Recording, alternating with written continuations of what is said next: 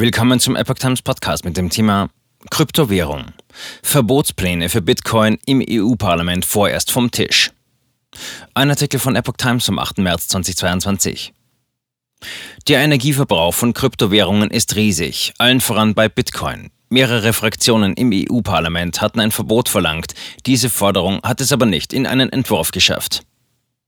Die Pläne für ein Verbot der Kryptowährung Bitcoin im Europäischen Parlament sind vorerst vom Tisch. Im endgültigen Entwurf für die Richtlinien für die Erbringung von Kryptodienstleistungen MICA ist eine Passage nicht mehr zu finden, die ein Aus für den Bitcoin in Europa bedeutet hätte. Der Bericht wurde am Montag von dem Berichterstatter Stefan Berger dem zuständigen Ausschuss für Wirtschaft und Währung übergeben. Der Econ-Ausschuss wird in einer Woche am 14. März 2022 hierüber abstimmen.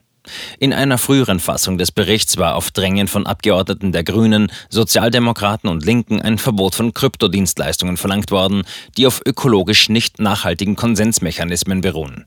Dies hätte de facto ein Verbot des energiehungrigen Konsens- und Schutzverfahrens Proof of Work bedeutet, bei dem sehr aufwendige Rechenaufgaben gelöst werden müssen. Als Konsensmechanismus wird bei Kryptowährungen das Verfahren bezeichnet, mit dem sichergestellt wird, dass alle Teilnehmer einen einheitlichen Datenstand in der Blockchain haben. Die Blockchain ist ein dezentrales digitales Datenregister. Der große Energiebedarf dieser Berechnungen hat schon vor Jahren eine hitzige Debatte um die Nachhaltigkeit der Kryptowährungen ausgelöst. Je höher der Bitcoin-Preis steigt, desto mehr sogenannte Bitcoin-Miner konkurrieren um das Schürfen neuer Münzen. Damit steigen die Komplexität der Rechenaufgaben und somit der Energieverbrauch. Kryptowährungen ein Klimakiller?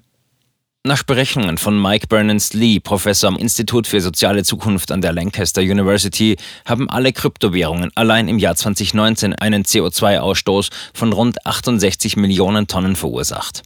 In nur zehn Jahren hätten Kryptowährungen bereits 0,12 Prozent des CO2-Abdrucks der ganzen Welt hinterlassen.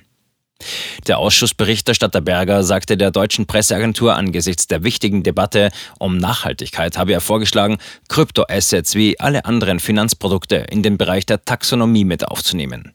Eine eigenständige Thematisierung des Proof of Work ist in der MICA nicht mehr vorgesehen. Mit dem Regelwerk der Taxonomie legt die EU-Kommission Standards für ein nachhaltiges Wirtschaften fest. Dadurch sollen öffentliche und private Finanzströme in nachhaltige Investitionen gelenkt werden.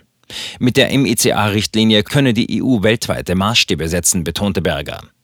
Daher sind alle Beteiligten nun eingeladen, den eingereichten Entwurf zu unterstützen und für die MICA zu stimmen. Ein starker Rückhalt für die MICA ist ein starkes Signal des EU-Parlaments für einen technologieneutralen und innovationsfreundlichen Finanzsektor.